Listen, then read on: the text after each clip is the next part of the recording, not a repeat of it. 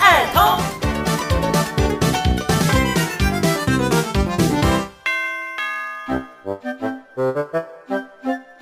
嘉义新二通计划，今天介绍的是嘉义真车行。真车，你知道是什么吗？真车就是那个嘛，对不对？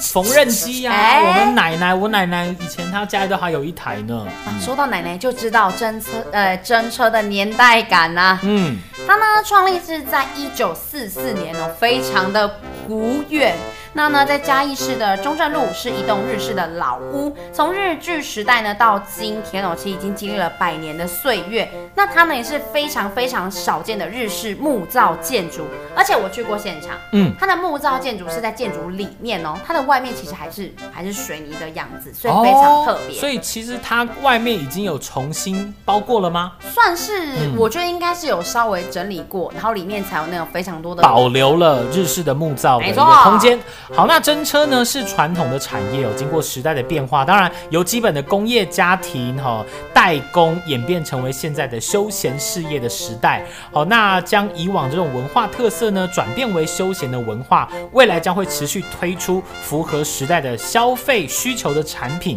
而且打算开课教学哈、以服务广大的消费族群，期许将老店文化是永续来传承。这家店呢，在民国三十年代新建，那其实呢，陆续在四十年间修呃整修完成，就是一直一直不断的在改啦。嗯、那呢，就是有历史文化传承等等的这些价值。那呢，现在呢，其实真车行还在经营这样维修零件买卖。那其实你也知道，真车这种东西其实很容易被时代呃给淘汰，嗯，所以呢，它才会推出了像是课程啊等等的一些特色的文化转变，来延续这家老店，那也展现了它百年。风华哦，那在这次的亮点计划当中呢，这家百年老店呢也即呃即将带给大家全新的感受。嗯，所以呢，在其实时代的冲击之下，哦，其实碰到了一些，比如说像成衣工厂的外移呀、啊，产业的萎缩啊，很多同行们他们都纷纷关闭结束营业的同时，这一间嘉义真车行，他们真的是希望传统保留下来，